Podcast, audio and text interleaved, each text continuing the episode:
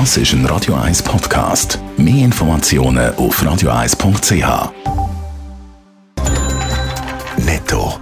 Das Radio 1 Wirtschaftsmagazin für Konsumentinnen und Konsumenten wird Ihnen präsentiert von Blaser Greinicher.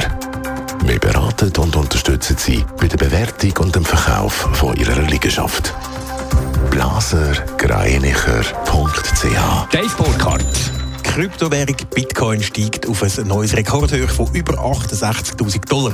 Auf dem Höhepunkt ist der Bitcoin, ist ein Bitcoin 68.564 Dollar wert gewesen. Nachher ist er dann wieder leicht gesunken. Damit geht die Rallye von Bitcoin von der vergangenen Woche weiter. Seit dem Jahrestief im Juli hat er um rund 130 Prozent angezogen. Der Versicherungskonzern Swiss Life hat in den ersten neun Monaten vom Jahr in der Schweiz weniger Prämien eingenommen. Die 15,2 Milliarden Franken entsprechen einem Minus von 1 Prozent. Besser ist es laut Mitteilung im Ausland gelaufen. In Frankreich sind die Prämieneinnahmen um fast 30 Prozent auf 5,6 Milliarden Franken angestiegen. In Deutschland um 7 Prozent auf etwas mehr als 1 Milliarde Franken.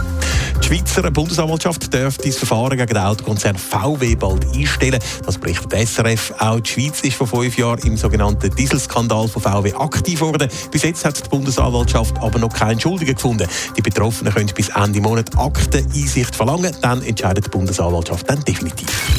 Es ist kompliziert, so könnte man Beziehungen, be, vor allem oder Beziehungsstatus zwischen der Schweiz und der EU beschreiben. Und dass es nicht noch komplizierter wird, fordert der Außenminister Ignazio Cassis jetzt nur nicht gesprengt. Ignazio Cassis der steht aufs Bremspedal, wenn es Richtung Brüssel soll gehen. Im Interview mit der NZZ ratet er auf jeden Fall davon ab, vorschnell neue Verhandlungen mit der EU wählen aufzunehmen. Verhandlungen quasi nach dem Prinzip Hoffnung darf es nicht mehr geben. Es bräuchte jetzt Geduld. Es gilt für die Schweiz in der Europapolitik die Prioritäten gegenüber der EU ohne jeden Druck innenpolitisch zu klären. Die Schweiz müsse zuerst für sich selber einmal herausfinden, was sie überhaupt will und welchen Preis sie bereit sind zu zahlen. Die Schweiz arbeitet intensiv daran, mit der EU einen neuen Dialog Dialog aufzubauen, so Ignazio Cassis. Was es jetzt am wenigsten brauche, sagen voreilige Entscheidungen. Wie sieht der Fahrplan vom Bundesrat Cassis mit der EU aus? Am Montag gibt es in Brüssel einmal ein erstes Treffen mit dem EU-Kommissar Maro Sefcovic, der neuer Ansprechpartner für die Schweiz ist. Dort geht es laut dem Ignazio Cassis mal darum, sich gegenseitig kennenzulernen und gemeinsame Standortbestimmung vorzunehmen. Negativspiralen die müssen jetzt gestoppt werden. Darum hat die Schweiz auch die Kohäsionsmilliarden an die EU freigegeben. Jetzt sage mal die EU am Zug. Über eine Einigung stand käme, wissen sie ja nicht. Aber Gespräche die sind auf jeden Fall auf einem guten Weg. Netto, das Radio 1 Wirtschaftsmagazin für Konsumentinnen und Konsumenten.